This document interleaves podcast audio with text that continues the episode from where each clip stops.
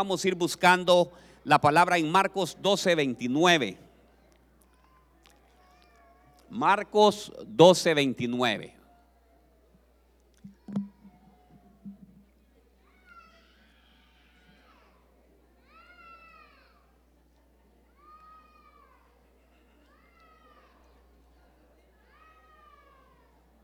Marcos 12, 29. Fíjese que le al Señor le preguntaron cuál era el mandamiento más importante. A Jesús le preguntan cuál es el mandamiento más importante. Y el Señor le responde en Marcos 29, dice, Jesús respondió, el más importante es, mire cuál es el, el mandamiento más importante. Escucha Israel. ¿Cuál es el mandamiento más importante? Escuchar. ¿Cuál es el mandamiento más importante? Escuchar, ¿verdad? Escuchar. El Señor nuestro Dios, el Señor uno es. El Señor nuestro Dios uno es. Pero lo más importante es cuál es el primer mandamiento. Escuchar. Tenemos que poner atención y podemos escuchar. El mensaje que hoy traigo se llama precavido. Porque el problema que nosotros tenemos es que, digamos, ahorita estamos en el, en el culto, pero muchas veces no estamos escuchando. Estamos aquí, pero sin escuchar. Estamos en otro lado y nos divagamos por otra cosa. Entonces quiero llevarlo en este, en este mensaje. Está muy precioso y, y, y, vamos a orar por las peticiones. Yo no sé si usted trae una petición. Si trae petición, usted diga al Señor, yo traigo mi petición. Yo creo que todos traemos una petición. Y vamos a decir, Padre, en el nombre poderoso de Jesús. Padre, te pongo en tus manos este maravilloso tiempo que nos has dado, Señor. Que no sea yo hablando, sino que seas tú, Señor. Que esta palabra entre a mi corazón primero y que traiga mucho fruto a mi vida, Señor. Al 30, al 60 y al 100 por uno. Y todo, Señor, lo que tú vas a hablar, que yo le escuche, Señor, y lo atesore en mi corazón. Te damos gracias en el nombre poderoso de Jesús y todos decimos amén y amén. Fíjese que me fui a ver qué significa precavido. Y usted ponga atención lo que dice precavido. Precavido dice que es una persona cautelosa. Es una persona cautelosa, cuidadosa, atento. Es una persona previsora, un previsor es una persona prudente, diga conmigo prudente, es una persona prudente, reservado, moderado, medido, equilibrado, discreto, receloso, advertido, ahorrador y esquivo, dice. Mire qué tremendo, qué precioso es todo lo que el Señor quiere que aprendamos el día de hoy. Que seamos cautelosos. Dígale que está a la par, sé cauteloso. No, pero dígale ahí, ¿me entiende? Yo le voy a decir aquí, mira que tengo la par aquí, sé cauteloso, sé cauteloso. Y mire lo que nos enseña el Señor acerca de esto. Y para eso vamos a ir a Mateo 7:24.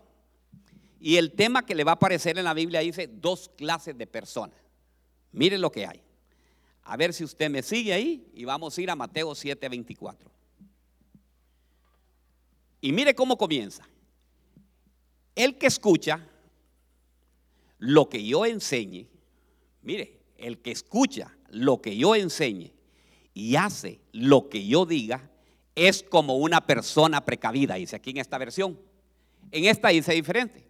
Por tanto, cualquiera que oye estas palabras mías y las pone en práctica, que es lo mismo lo que le estoy diciendo yo, será semejante a un hombre sabio. O sea, yo le estoy buscando, yo le digo precavido porque dice precavido, a un hombre sabio. Que dice que construyó su casa sobre la piedra firme. Mire lo que vino. Vino lluvia. El agua de los ríos, dice, subió mucho. El viento sopló con fuerza contra la casa, pero la casa no se cayó porque estaba construida en piedra firme. Esa es la primera persona. La primera persona que está hablando el Señor ahí, nos está hablando de una persona que es precavida. ¿Verdad? Ya, sabe usted lo que es precavido, cauteloso, ¿verdad? Que es una persona que, que está siempre atento de algo que va a ocurrir. En el versículo 26 dice, pero el que escucha, pero el que escucha lo que yo enseño, ¿qué está haciendo el Señor ahorita? Nos está enseñando, ¿verdad?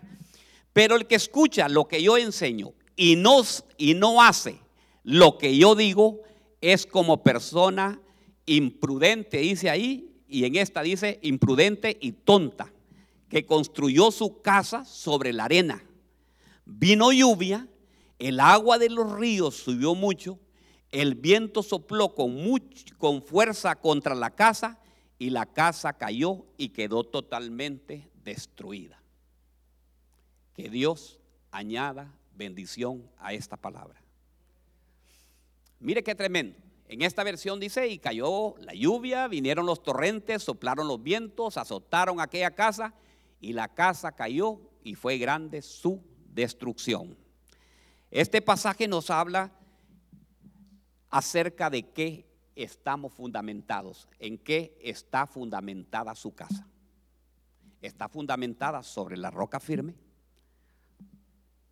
La gente le gusta escuchar, le gusta conocer de la palabra, pero no la pone en práctica.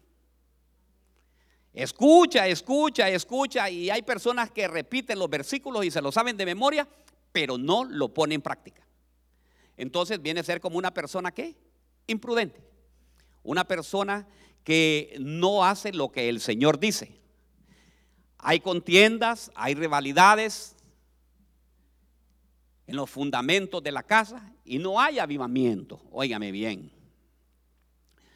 ¿Cómo está fundamentada ahorita la casa en los últimos tiempos? Usted hágase la pregunta. Yo le hago la pregunta. Usted se va a hacer un análisis porque el análisis es lo siguiente. ¿Cómo está mi casa? Mire, usted olvídese de la casa de los demás. La casa del vecino, la casa de aquel. Ay, aquel está la casa destruida. No. La cosa es cómo está mi casa. Diga conmigo, ¿cómo está mi casa? ¿Cómo está la mía? Los demás no, hermanos. Déjelos que ellos miren a ver cómo la fundamentan. Porque a ver cómo está la suya. Porque si la suya está patas arriba, ¿cómo va a estar? Qué tremendo, ¿verdad? El que escucha, dice, lo que yo enseño y hace lo que digo, es una persona prevenida, prevenida, diga también, precavida. Entonces digo yo, Dios mío, ¿cómo estará esto, verdad? Aquella persona que habla, aquel matrimonio que habla con su pareja que están hablando y le está diciendo, mira, ¿cómo está fundamentada nuestra casa? Usted puede decir, sí, mi casa está bien fundamentada, supiera qué bonita la casa. Esa es la casa exterior que usted está hablando, su casa. Eh, tal vez físicamente está bien bonita y tiene un arco, le ha hecho cosas preciosas, hasta le puso cerámica de mármol y todo, pero tal vez el fundamento no está correcto. Estoy hablando, estoy hablando de cómo está fundamentada su casa en el ámbito espiritual. ¿Reina Cristo ahí en ese lugar? ¿O qué es lo que está reinando? Tenemos que ser muy prevenidos. Diga conmigo prevenidos. Le voy a hablar mucho acerca de eso. Dice que primeramente, ¿qué fue lo que cayó? Dice que vino, vinieron, dice primeramente lluvias. Vinieron la lluvia, vino la lluvia. Y Deuteronomio 32 dice, caiga como la lluvia mi enseñanza. Mire qué precioso. Caiga la lluvia mi enseñanza, como la lluvia debe estar la enseñanza, y destile rocío sobre mi discurso. O sea que hay mucha doctrina ahorita, hermanos. Ahorita se están enseñando muchas doctrinas, doctrinas de mucho conocimiento, están viniendo doctrinas de el empoderamiento de la mujer, están viniendo, bueno, tanta doctrina que ha salido ahora. Estamos aquí, ¿verdad, iglesia? ¿Qué vamos a hacer con tanta lluvia de conocimiento? Porque ese es el mayor problema. Que nosotros oímos, conocemos, hablamos y escuchamos de la palabra, pero realmente no hacemos caso de lo que dice el Señor. Dice que vinieron vientos también. Le estoy poniendo solamente fundamento ahorita al mensaje. Vinieron vientos. En Efesios 4:14 dice, entonces ya no seremos como niños, sacudidos por las olas y llevados de ahí por allá por todo viento de doctrina. ¿Todo viento de qué? De doctrina. Por la, por la astucia de los hombres y por las antimañas engañosas del error. Ahora está lo que le estaba diciendo, la doctrina del empoderamiento de la mujer. Y, y se empodera, hermano, la mujer em, se empodera sobre el hombre, hermanos. Y de ahí lo tiene todo dominado. Y de ahí el hombre no puede hacer absolutamente nada. Estamos ahora en la doctrina de la igualdad. ¿Aló? Y hermanos, solo escuchamos y estamos teniendo todo eso. Y lo más importante de lo que dice el Señor no lo estamos haciendo. Si realmente nuestra casa está fundamentada sobre la roca. Y dice que vinieron ríos. Y dice que el río Jordán era un río sucio, lleno de inmundicia. O sea que tenemos también, estamos llenos actualmente de inmundicia, hermano. Ríos de inmundicia. Dice que los ríos, y usted lo sabe, la mayoría de los ríos en toda Latinoamérica y en todo el mundo sirven para limpiar la ciudad. Por ahí salen todas, son las arterias para limpiar todas las ciudades. Y van a desembocar hacia el fondo del mar.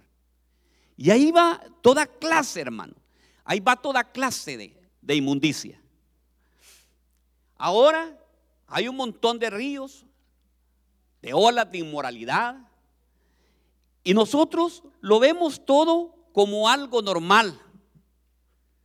Yo me hago la pregunta, ¿será que en la iglesia estamos siendo previsores? ¿Estamos siendo precavidos? Porque de repente nos viene un problema, hermano, y, cuando viene el problema es que ya buscamos de Dios. ¿Se ha buscado? ¿Se ha, ha, visto usted eso? Que cuando tenemos el problema, venimos a buscar de Dios. Si fuéramos precavidos, ¿por qué no le decimos, mira, eh, mira mi amor, ¿por qué no entramos nosotros en este tiempo de oración para prevenir, para saber qué están haciendo nuestros hijos, qué es lo que está pasando, cuál es el futuro que va a ocurrir?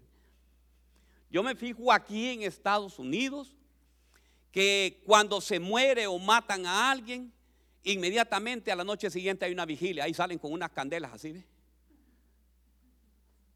¿Por qué no lo hicieron antes? Porque esos padres no se levantaron a ser precavidos y a prevenir esa situación. ¿Por qué no hicieron ese fundamento en su casa de la prevención? Para evitar que vinieran todo este tipo de problemas. Para que la casa, hermanos, sea destruida, hay varias cosas. Y aquí comienza el mensaje. Aquí sí, ¿sabe qué? Ponga el cinturón. Así ve. Ponga el cinturón. ¿Me están, los de atrás me están escuchando bien? ¿Me escuchan bien allá? Ok, si no le digo a Juan que me le ponga un poquito de volumen, ¿verdad? Dice que para que la casa no sea derribado, hay que hacer lo siguiente. Mire, número uno, está la ley del matrimonio. Y la ley del matrimonio, aquí está, mire. No es la ley del monte, nada de eso, hermano, sino que la ley del matrimonio que está en la palabra de Dios. Diga conmigo, ¿a dónde está la ley del matrimonio? Entonces, para que su casa no sea derribada, para que su casa no se derrumbe, usted tiene que, ¿cómo, cómo comienza el versículo? El que oye mi palabra y la pone y, dice lo que yo digo, será como un hombre precavido, como un hombre previsor, como un hombre, hermano, que vale por dos. Entonces miren la ley del matrimonio que hay en la Biblia. Hay gente que, le hace caso y dice que sabe conocerlas, y, ¿saben qué? No las ponen en práctica. Miren la primera ley del matrimonio que yo encuentro aquí, que son pocas, pero aquí están. Efesios 5:31. Por esta razón, dice la escritura, dejará el hombre a su padre y a su madre y se unirá a su mujer y ambos llegarán a ser una sola persona. ¿Ponen en práctica eso? ¿Ah? ¿Ponen en práctica? ¿Sabe qué significa dejar? Ok, se le voy a apunten. Este, este, este, este tiempo es un tiempo familiar y qué lindo. A mí me encantan los cultos familiares que me dé el Señor. ¿Sabe por qué? Porque nos edifica como familia. Diga, nos edifica como familia. Ok, en el strong, mire lo que significa dejar, abandonar. Entonces, cuando una pareja se casa, ¿qué es lo que debe de hacer? Aló, yo sé que yo sé que yo le voy a, yo le voy a predicar. Dice que va a abandonar, renunciar, salir de algo o dejar. Entonces, para que la casa no sea derrumbada, ¿qué es lo que tiene que hacer el matrimonio? Es la ley, la ley del matrimonio. No le estoy hablando algo inventado que yo me lo inventé ahorita acá. El pastor se inventó eso. Sino que está escrito acá. Entonces debemos de dejar, hermanos. Deje, deje ya la casa de su, de su papá y de su mamá. Viva con su esposo que son una sola carne. No, mire, ¿cuál cree que los problemas que hay para que se derrumbe ahora los matrimonios? No, que vamos a ir a la casa de mi papi. Ok, vamos a ir a la casa de tu papi. Pero no, tú no puedes ir a la casa de tu papi porque yo quiero. Y ahí se armó todo eso. ¿Aló?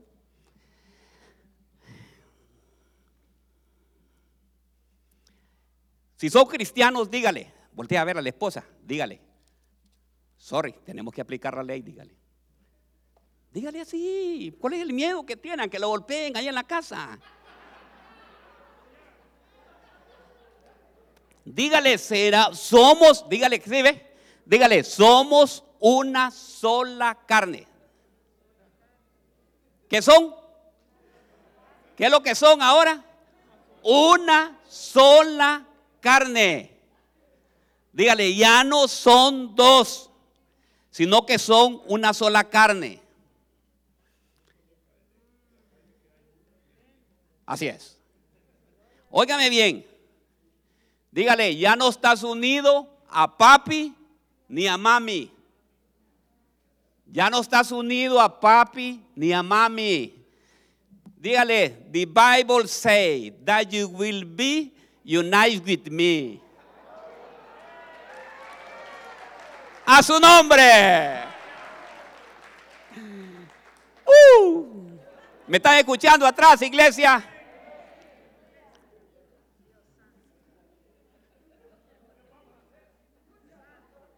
Hmm. Pues mire que me dijo una, una persona, pastor, yo quiero decirle algo.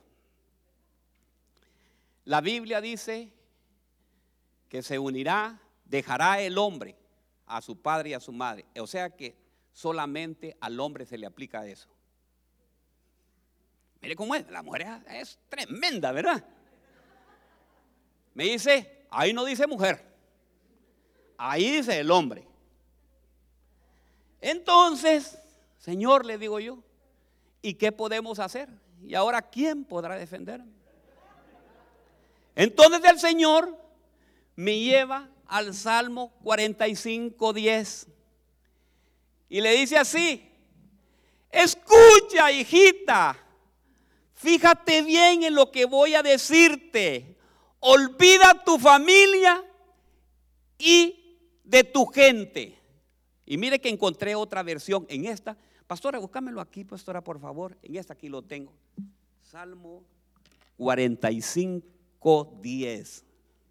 Aquí, mire. A ver si me lo lee, pastora. En la, esta versión me gusta, la TLA 45, 10. Escucha, princesa. Princesa. Préstame atención. Ya no pienses en tu pueblo. Ya no llores por tus padres. Ya no pienses en tu pueblo y ya no llores por tus padres. ¿Aló? Estamos aquí. A veces conocemos estos puntos, hermanos. Conocemos estas leyes del matrimonio. Ahora bien, ¿por qué no la cumplimos? Ahí viene la pregunta. Conocemos bien esto, ¿por qué no lo cumplimos? Y si no lo cumplimos, vuélvanme a poner lo que dice nuevamente Marcos al principio, la primera, la primera palabra que le di. ¿La tienen a mano? ¿Ok? Marcos 7, 24. Pónganmela ahí. ¿Por qué? Porque yo me hice la pregunta. Y digo yo, ¿por qué se derrumban los matrimonios? ¿Por qué se derrumban los, los matrimonios? Espérenme, no, creo que no, me fui, me fui mal con esta. Vamos a ver. Marcos 12, no, no voy a Marcos, Marcos 7, 24. Sí, así es, ¿verdad? Mateo 7, 24 es. Mateo 7, 24. Gracias, hermana. Mateo 7, 24. Por tanto, cualquiera que oye estas palabras mías, y estoy hablando de los matrimonios a los que están, los que no se han casado, los que están ahorita en unión libre, en lo que sea, y que se van a casar en el nombre poderoso de Jesús, esto le está diciendo el Señor a ustedes. Por tanto, cualquiera que oye estas palabras mías y las pone en práctica, serán semejante a un hombre y a una mujer sabia.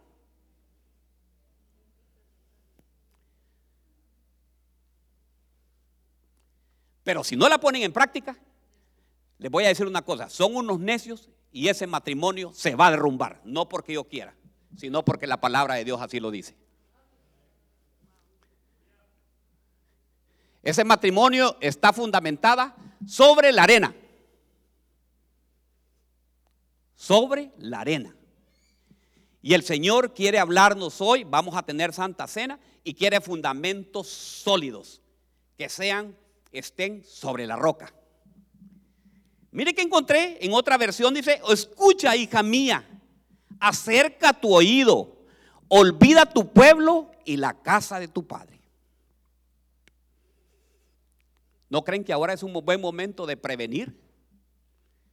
De prevenir, de ser precavidos. Dígale, los que están casados, dígale que está la esposa, seamos precavidos, dígale.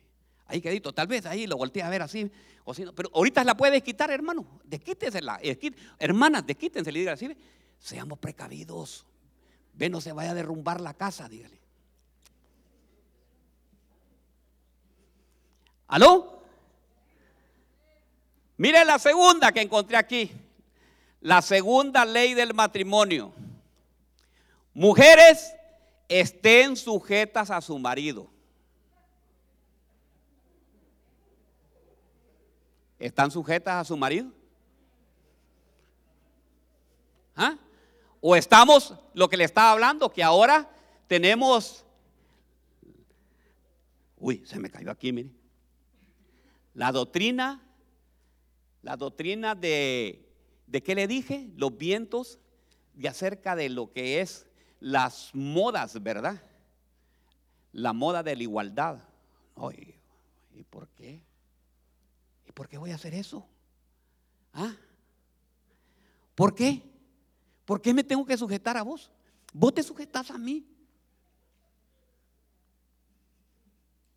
¿Aló? Hermanos, yo les quiero hablar, les quiero hablar algo claro a todos ustedes. No cambien, no cambien lo que la palabra de Dios dice. No cambien el sistema que Dios ha aplicado para las familias. No le estoy hablando, varones, tampoco les voy a decir que ahorita ustedes van a empezar así, ¿ve? a agarrarse y en, enseñorearse y que van a querer tener esclava a la mujer. No, no, no, no, no. Mujeres estén sujetas a sus maridos como conviene al Señor, uno a cero. Vamos a empatar el partido. Maridos, amen a sus mujeres y no sean ásperos con ellas. Maridos, amen a sus, porque miren, los hombres somos buenos para eso. Usted no sabe lo que dice la, eh, eh, se lo saben de memoria. Se lo saben de memoria y lo repiten, ni vienen a la iglesia. Sujétese usted, la palabra dice mujeres, sujétense aquí. Maridos, ámense, amen a sus mujeres y no sean ásperos con ellas. Hijos, sean obedientes a sus padres. Ahora los hijos quieren callar al padre. Sí, hermanos. La hija es una gran malcriada, empieza a ta, ra, ra, ra, ra, y los padres no le digan nada porque se va a enojar.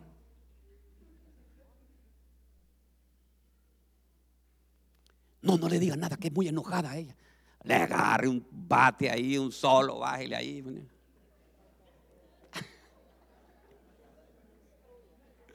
Estoy instruyendo, hermanos. Es la palabra de Dios.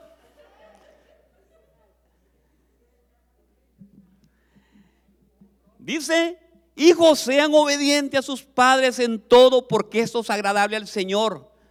Padres, no exasperen a sus hijos para que no se desalienten. ¿Saben ustedes por qué muchos hijos se va, hermanos? Porque los padres, hermanos, miren, ahora hay un problema. Le voy a contar cuál es el mayor problema que hay. Yo hablar con los padres hoy, seriamente.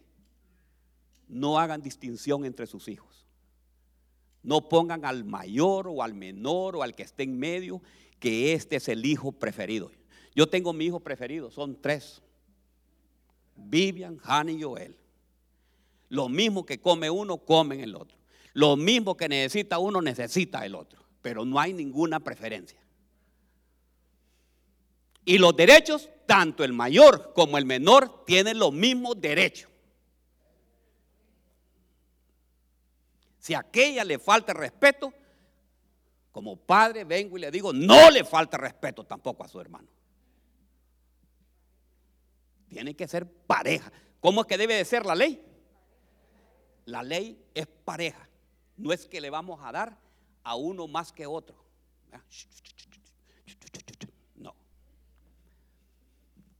¿Le gusta el mensaje, hermano? Ah, bueno. Si no, cambiamos y nos vamos a la Santa Cena mejor. Entonces, hermanos, tenemos que ser así. Sujetarse significa que no busque empoderarse y que ande del timbo al tambo. Que ande para arriba y para abajo. No, yo voy a hacer lo que yo quiero. Padres, no le demos malos ejemplos a nuestros hijos. Padre, después, cuando se van los hijos, y usted dice, pero yo he sido, yo trabajo para. Miren, los padres parecemos hasta víctimas. Nosotros trabajo, yo me mato lunes, martes, miércoles, jueves, viernes, sábado y domingo por ti y tú lo que me has hecho. Y le está, dando un mal ejemplo. Y tal vez el, hijo lo único que quiere es tiempo para él. Maridos, no sean ásperos. Trate bien a la señora. Hay unos que no son ásperos, sino que son un esmeril con la mujer. Son peor que una lima.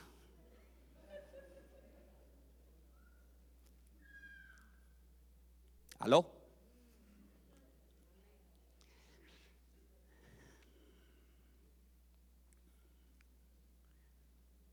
No seamos, tratemos bien. Hermanos, ¿sabe cuál, cuál, es el motivo mío de estar predicándole hoy? Que la familia yo las quiero. ¿Sabe qué? Camino al cielo vamos todos, hermanos. Y que los hogares nunca se derrumben. Porque después vienen ya, mire ya, el problema viene después. Pastor, yo no aguanto a esta mujer, me quiero divorciar con él. ¿Y por qué se quiere divorciar? No, es que mire, yo no la aguanto ya esta mujer y esto y esto y conocían, y, eran y son cristianos, hermanos, y conocen las leyes del matrimonio. Pero ¿por qué sucedió eso? Porque no fueron precavidos. Es quien cree que el amor, el amor es estar, ay, sí, te amo.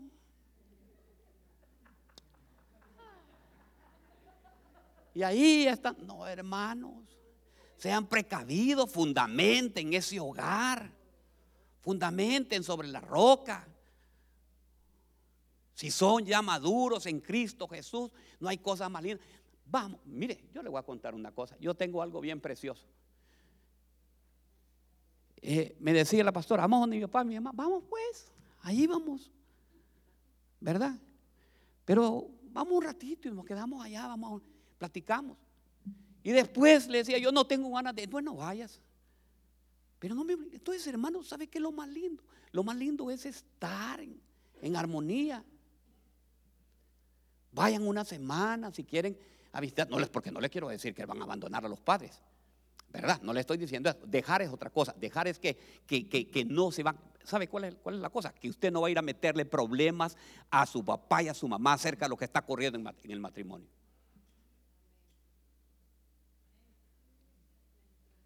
Durante todos los años de casado que yo tengo con esta preciosa y amada mujer, nunca le ha llevado un problema a su mamá.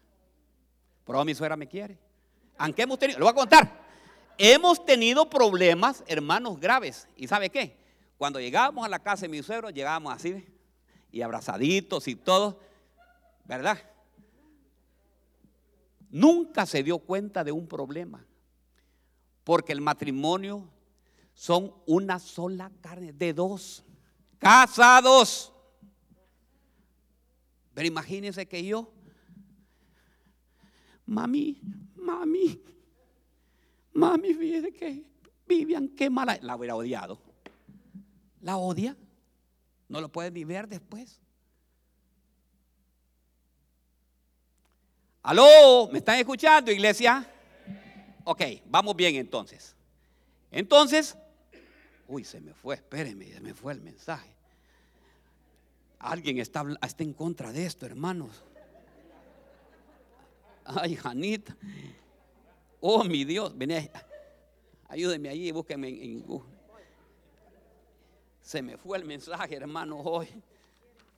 Alguien está orándole al Señor y diciendo, no, Señor, que ya no cambia esto.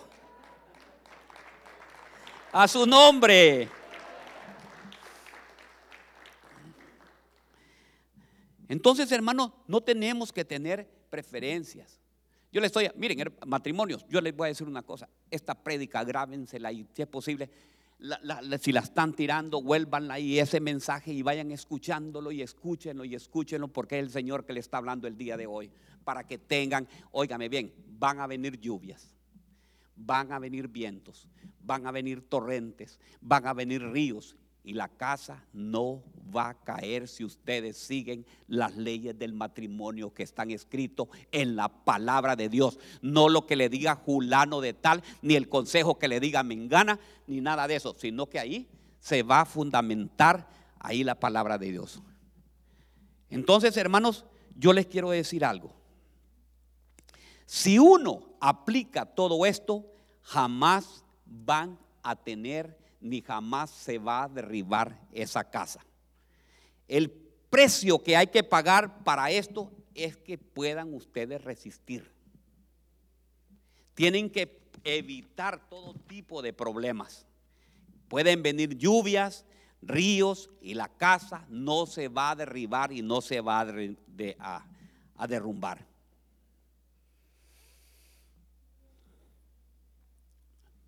Ahora, hermanos, hay un montón de problemas en hogares. Hay un montón de problemas en las casas. Y el problema es que nosotros los cristianos tenemos conocimiento. Dígame usted, ¿conoce usted las leyes del matrimonio que están en la palabra de Dios?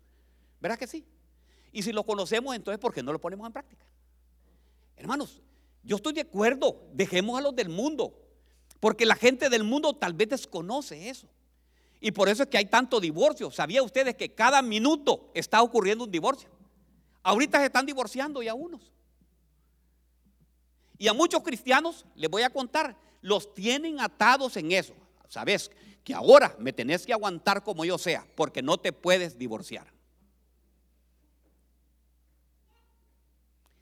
En la práctica o en eso no lo va a hacer. Pero de todas maneras, si oígame bien, si Moisés, a Moisés le dijo, y al Señor le preguntaron que por qué estaba permitido el divorcio. Por la dureza del corazón. Por la dureza del corazón. Entonces tenemos que ser, hermanos, diga conmigo, tenemos que ser precavidos. Diga precavidos. Precavidos es algo precioso que debe de de estar. Mujeres, sujétense, hombres, amen a sus esposas, para que vengan lluvias, vengan ríos y no se derrumbe la casa. Diga conmigo, no se derrumbe la casa.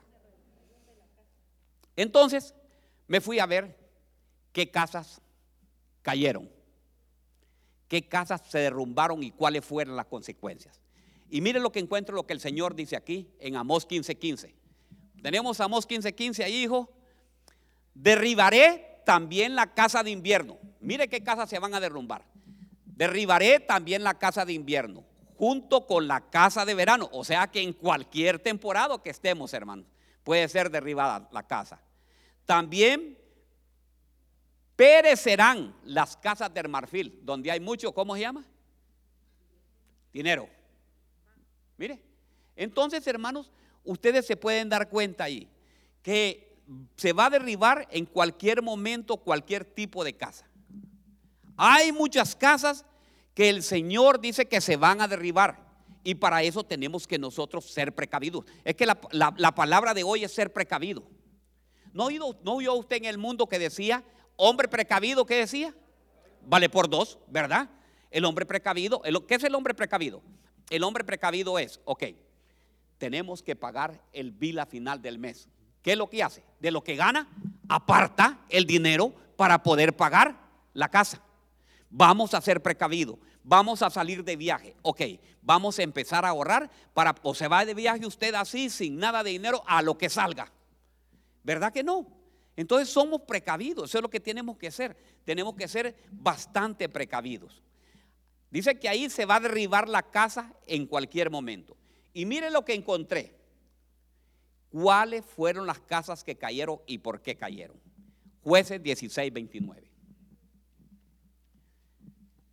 Dicho esto, Sansón apoyó sus dos manos sobre las columnas centrales que sostenían el templo y gritó, que mueran los filisteos. Luego empujó las columnas con toda fuerza y el y el templo se derrumbó. Entonces, ¿qué es lo que hace que se derrumbe la casa de un matrimonio? Es la presión. Hermanos, dejemos de presionar, hermanos. No presionemos. Mira, tenés que ir a trabajar. Yo necesito que me compres esto. Necesito que me compres este par de zapatos. Necesito que por favor me compres. Y em, hermano, y es una gotera teniendo eso. La presión. Diga conmigo la presión. La presión es una de las cosas que derrumban los pilares de la casa. Cuando dice aquí los pilares, ¿quiénes son los pilares? Son la pareja. No, que Imagínese, hermano, que, que, que, que, que la pastora me para presionando. Yo quiero este carro, ya no quiero esto, no que quiero el otro. Apúrate, anda a ver cómo comprarlo. Ay, mira cómo sacamos. Miremos a ver cómo sacamos esto. Pero compremos esto. ¿Cómo se llama eso? Presión. ¿Y qué es lo que dice la palabra de Dios? Que agarró las columnas, dice, con fuerza y el templo se vino abajo. No hay que presionar, hermano. Hijos, no presionen a sus padres. No, que, que mire, anito de tal anda, ¿cómo se llama? Con unos tenis eh, Gucci, yo quiero Gucci también. Pucci, Pucci, que Gucci. No, hermanos, no presione. Las deudas, las deudas son lo que más puede haber de presión. Necesito que compremos esta casa, mira, sea como sea. No, porque fíjate que aquella la tiene, aquella persona tiene aquí esto y yo quiero tener presión. La presión va a derrumbar la casa. Hermanos, yo soy ingeniero agrónomo y he aprendido algo en la vida que me ha servido de algo. Para que crezca la planta hay que sembrar una semilla. Y cuando se siembra la semilla, usted la riega. Usted le pone fertilizante. Alrededor de esa plantita van a empezar a, crecer un montón de maleza o de plantas que van a hacerle competencia a ella para que se pueda alimentar bien. Entonces viene uno y lo arranca eso para que quede ella solita y esté esa cosa. Entonces, hermanos, necesitamos nosotros hacer lo mismo.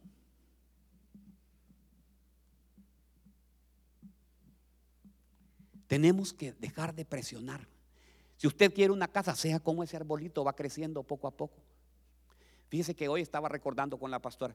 Le digo, ¿te acordás de nuestra primera casa? Sí, era en una colonia que se llamaba La Aurora, Ahí fue la primera casita que nosotros compramos.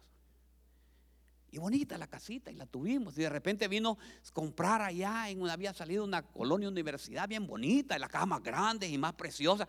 El, el, ambiente era diferente. Dije, yo ve, aquí quiero para mis hijos. Pero yo, ¿sabe qué? Siempre fui un hombre precavido, agorraba.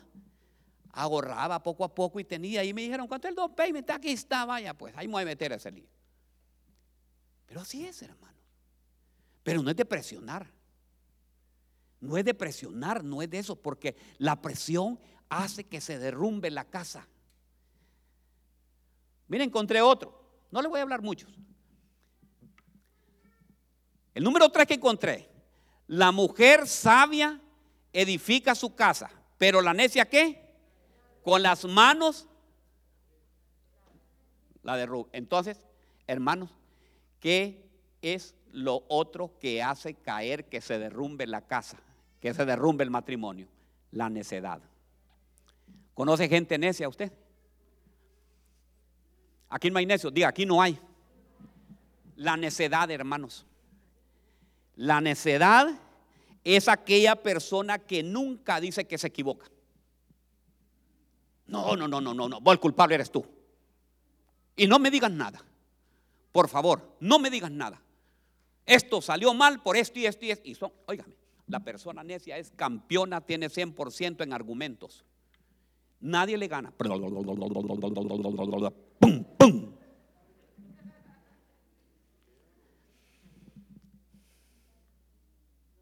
Se ponen a alegar, alegar, alegar, alegar. Y sabe usted que eso no trae nada, hermanos, como una gotera eso.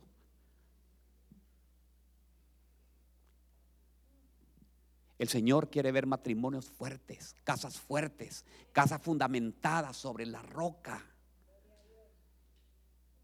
No que sean necios. Dejemos, diga conmigo, hoy me voy a quitar la necedad. Mire, en el nombre poderoso de Jesús, que cuando tomamos, comamos el pan y tomemos el vino, Padre Santo, todo espíritu de necedad se vaya en el nombre de Jesús. Que toda presión, Señor, todo espíritu de presión, que yo quiera presionar a la pareja para que tengamos esto y esto y esto, se va en el nombre poderoso. No le quiero decir que sea una persona conformista, no, hermanos. Si usted que aquí, hermano, este es el lugar donde Estados Unidos es el lugar donde usted puede realizar todo lo que usted quiere. Si usted lo hace fundamentando su casa sobre qué? Sobre la roca que es en Cristo Jesús. Entonces, hermanos, todo, óigame bien, para que no se derrumbe, lo que es lo que tienen que hacer la pareja para, la, para esa necedad. Pónganse de acuerdo, pónganse de acuerdo en todo, hasta en lo que van a gastar.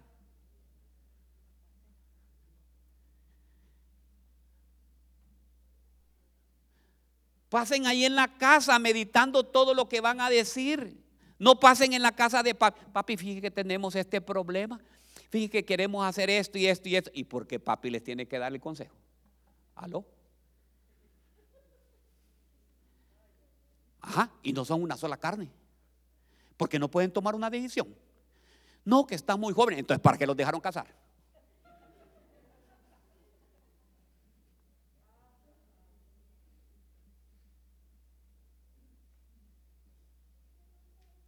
Es que está, está muy chiquillo, dice ya, ellos no saben. No. Bien sabía lo que estaban haciendo. Desesperados estaban. Entonces, no, hermanos, Sí. Fíjese que teníamos nosotros un amigo, ahí está, allá es pastor él también. Y, y Amílcar, Amílcar Corleto se llama, tenía ya 25 años. Amílcar, si me estás oyendo, perdóname por ahí. Pero no voy a hablar mal de vos. Pero recuerdo yo que, que, un hermano le decía, pucha, Amílcar, yo a la edad de 25 años, vos que tenés ahorita, le dice, yo cuando tenía 20, yo ya tenía el primer cipote, ya lo tenía aquí chineado y todas esas cosas. Y entonces, ¿sabe qué le dijo a Milcar? Usted lo que estaba desesperado y quemando, hermano. Yo no le hice. Yo primero, ¿sabe qué? Yo estoy previniendo, me estoy educando y después de educarme voy a ver cómo mantengo a una mujer. Ahí por ahí se lo llevó. Precavido. Diga conmigo, precavido. Entonces no estaba desesperado. Entonces, ¿sabe qué es lo que pasa? Que la necedad hace que una familia se derrumbe. Número cuatro, ya termino, hermano, ya termino, ya lo voy a despachar, ya, si vamos a terminar la Santa Cena. ¿Le gusta el mensaje, hermano? Lucas 11, 17. Pero conociendo, vamos a vamos a ponerlo primero ahí. Y miren, a los, los padres, padres, padres, mire, yo les voy a decir que cuando ya sus hijos se casen, ustedes lo que tienen que tener es la palabra de Dios. Papi, ¿qué podemos hacer eso? Aquí está, miren la, aquí está. Ahí están las reglas de que ustedes deben de seguir para que su matrimonio sea un matrimonio bueno, ¿me entienden? No vayan a empezar si va a ser la suegra ahí. Mira, ese hombre es malo. Tened cuidado con el hombre. Mira, los hombres son malos. Así que por aquí. ¡Ah! Ya estuvo. O si es el suegro ahí, ¿verdad? No, no, no, tenga cuidado, hija. No, no, una vez me dijo a mí una persona ahí, mira, me dice, el dinero, ¿cómo que me dijo, pastora? Que nunca le dé la bolsilla. Sí, jamás le dé la billetera a su mujer, me. Ni la chequera tampoco, me dice. Eso lo tenés que manejar vos. Eh, imagine qué consejo. Y recién casado yo, hermano. Qué buen consejo, ¿verdad? La billetera, la chequera y qué más me dijo. Y, y el carro nunca se lo vaya a dar a la mujer.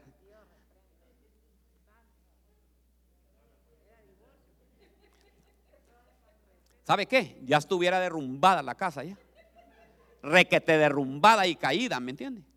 Porque, gracias a Dios, hermanos, que yo no le pongo mucha atención a las personas que me dan. Ay, perdónenme, ¿verdad? Pero yo lo medito, lo escucho y de ahí me lo llevo y de ahí voy y le pido al Señor. Porque los hombres fallamos. Los hombres somos buenos para dar eh, eh, eh, consejo y dar todo y, y, por aquí que por allá. Yo lo primero que digo, yo voy a pedir un consejo, pero primero, y si tiene la vida patas arriba, ¿qué me va a aconsejar? Nada bueno, ¿verdad? Yo los veo un poco tristes ustedes hoy. Es que yo veo que todos están agachados con una así, mire.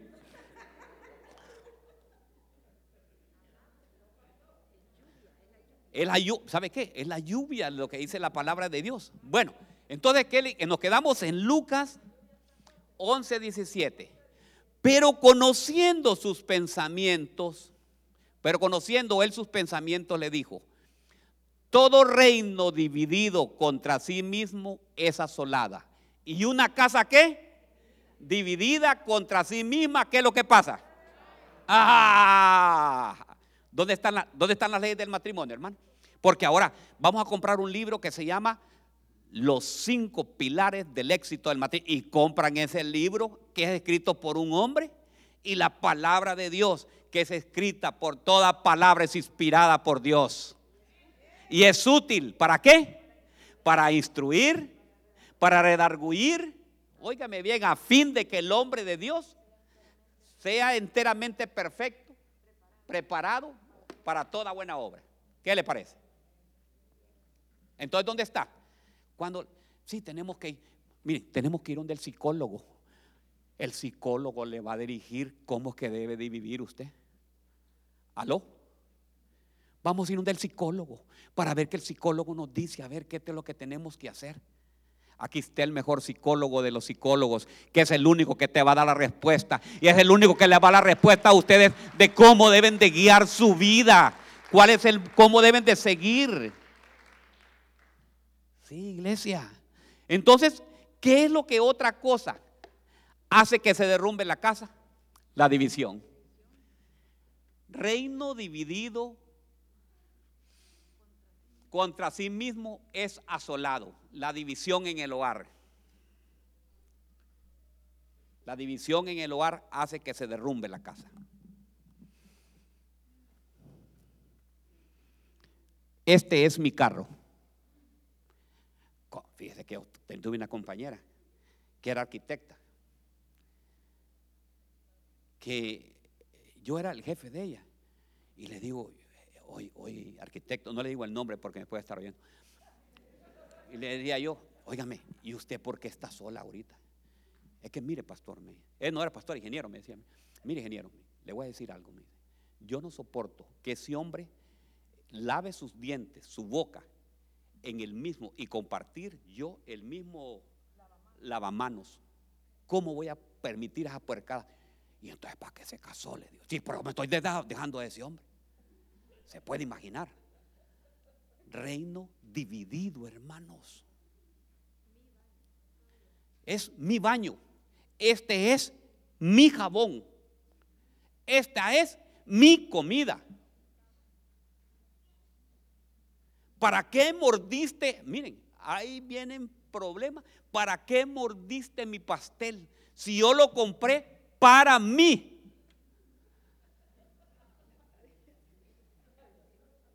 Yo no sé, el, Señor alguien le está hablando el día de hoy. Y si lo está hablando, dígale, Señor, yo recibo eso para mí porque yo sé que esto estoy fallando yo. Dice que deben, la, bien, las cosas deben de compartirse. El dinero. Miren, hermanos, hay hombres que aquí en Estados Unidos tienen esclava a la mujer no les dan un tan solo cinco, no les dan una tarjeta de crédito y si le dan la tarjeta de crédito se la dan y se la dan, óigame bien, ya dice, ok, te voy a esta tarjeta, aquí lleva los 200 pesos de la comida que tienen que traer como que la tiene como trabajadora de la casa de ellos. Y me trae 190 pesos de vuelto.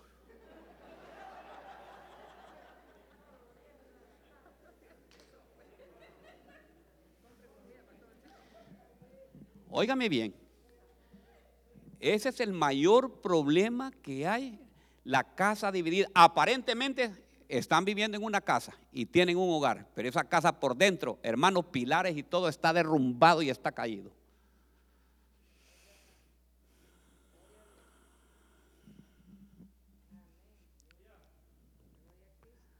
No vas a ir donde tu familia, pero donde mi familia sí. División. Mi mami es buena, pero a tu papi no lo quiero. División. Es que tu familia no son. Ah, entonces, ¿para qué se casó con él? No es que tiene familia también. Pastor, pero dejará el hombre. ¿Y usted también ya lo dejó? ¿Aló? Oye, hija mía, hijita, princesa, le dice, de toda forma, le dice el Señor ahí. Olvídate de tu pueblo y de la casa de tu padre. Ay, Dios mío. Dígale, ¿sí ve? Ah, digo usted así, ¿ve? Ay.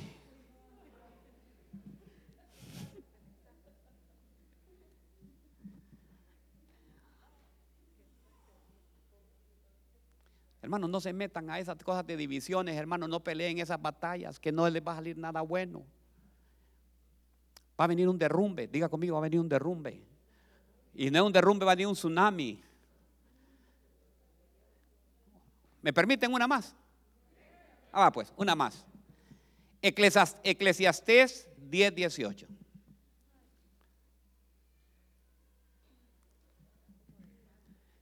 Eclesiastés 10, 18. Mire, en la versión que tengo yo, me gusta la versión que tengo. Dice aquí, en la casa del perezoso pasan muchas desgracias. Primero se cae el techo y después toda la casa. ¿Qué le parece? En la casa del perezoso pasan muchas cosas. Primero se cae el techo y después toda la casa. Miren en esta como dice, por negligencia se hunde el techo y por pereza tiene goteras la casa. Hermanos, otra cosa que hace derrumbar al matrimonio es que sabe lo que pasa. Miren, mujeres, voy a hablar primero con ustedes. Las mujeres son lindas, pero son auditivas. O sea que el amor y todas las lo reciben a través del oído. Y si encuentran a través un hombre que es un poco labioso, ¿verdad? Sí, cariño, yo contigo y eso y eso. Y es guapo también, a pesar de que sea guapo también, y que tiene labia y tas, tas, tas, tas, tas, y tal vez es un gran araganote. Si lo que la está conquistando es para que lo mantenga ella. No trabaja. Óigame bien. Y tiene, pero tiene labia. Bueno, yo no le digo la palabra que dicen en mi país porque es bien fea, ¿me entiendes? Pero hermanos, tienen estás, estás, estás así, cariño, mira como por aquí, y que todo esto, y que... Y ahí, bueno, la mujer cae y se mete, y le toca mantener al sinvergüenza. Cayó, cayó en las redes. ¿Por qué? Por no escuchar el ejemplo de Dios. Pero es que va a cambiar, pastor. A mí me han dicho así, pero es que va a cambiar, pastor. Supiera qué guapo es, tiene el six pack, me dice. Y cuando, ay Dios, como que el six pack le va a dar de comer.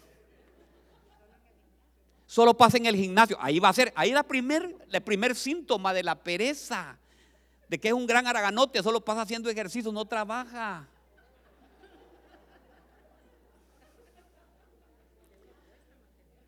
De ahí el hombre ahora.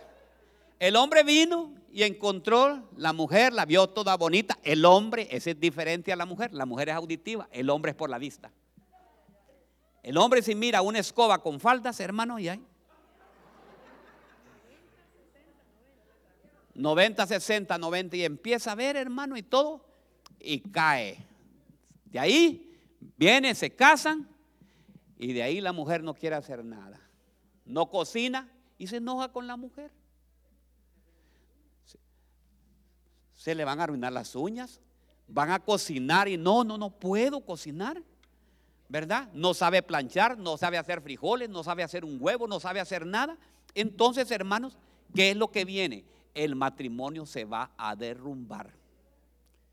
Porque dice, mire qué preciosa en esta versión.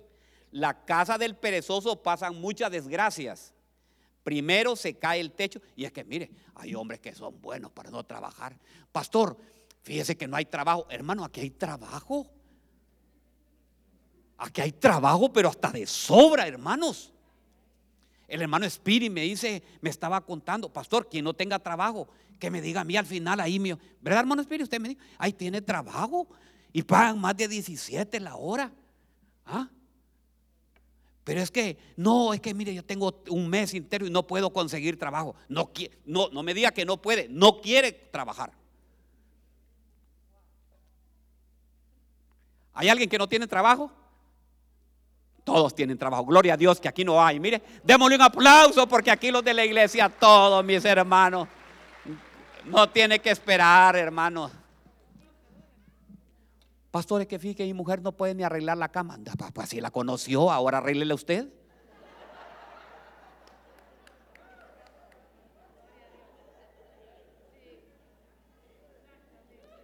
Y para finalizar, me quedan cinco minutos todavía, ¿ok? Mire qué lindo, la casa, la casa que el Señor quiere. Primer libro de Samuel 2.35. Esta es la casa que el Señor quiere que nosotros levantemos. Mire qué lindo. Primer libro de Samuel 2.35. Mire, pero levantaré para mí un sacerdote fiel que hará conforme a qué? a los deseos de qué? Ahí está. Mire, hombres, mire, hombres, quieren ¿quiénes quieren un matrimonio feliz? Mujeres y hombres que quieren un matrimonio feliz. ¿A dónde está la casa que deben de buscar? Primero de Samuel 2.35. Pero levantaré un sacerdote el fiel que hará conforme a los deseos de mi corazón y de mi alma. Y le edificaré qué? Una casa qué? ¿Se va a derrumbar esa casa? ¿Qué es lo que está diciendo el Señor? Que va a formar, va a levantar para mí un sacerdote. ¿Quiénes son los sacerdotes, hermano? ¿Qué dice la palabra de nosotros? Ustedes son sacerdotes, hermanos. Cada uno de ustedes es sacerdote. Mas vosotros sois real sacerdocio, pueblo adquirido por Dios. Nación santa. Óigame bien, hermano. Entonces quiere decir que el Señor va a edificar una casa duradera y andará siempre delante de mí un ungido. Ahora hágase la pregunta, va a levantar un sacerdote. ¿Qué es lo que hace el sacerdote? El sacerdote es un hombre que busca de Dios. El sacerdote es aquel que está dispuesto siempre. Óigame bien, fíjese que dice que el Señor,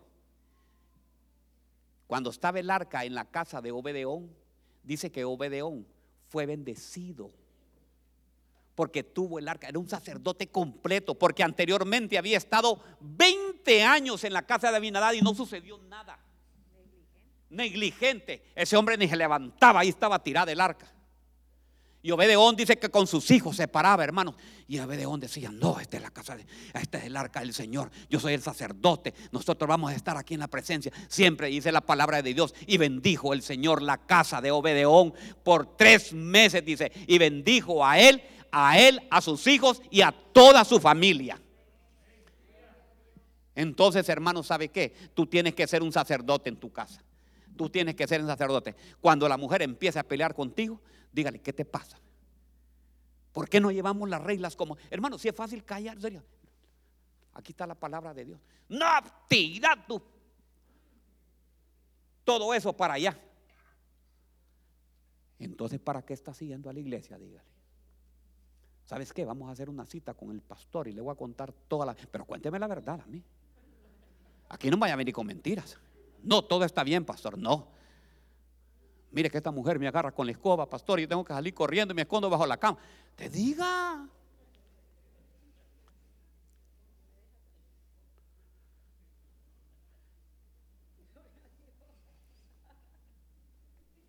Pero levantaré para mí un sacerdote fiel. Diga, yo soy un sacerdote fiel. Un sacerdote conforme a los deseos de mi corazón Ahora vamos a ir nuevamente a lo que dice la palabra de Dios al inicio, que dice lo siguiente. Mateo 7:24, el que escucha lo que yo enseñe y hace lo que yo digo, es una persona precavida, es un sacerdote. El sacerdote hace todo lo que Dios desea, todo lo que Dios dice.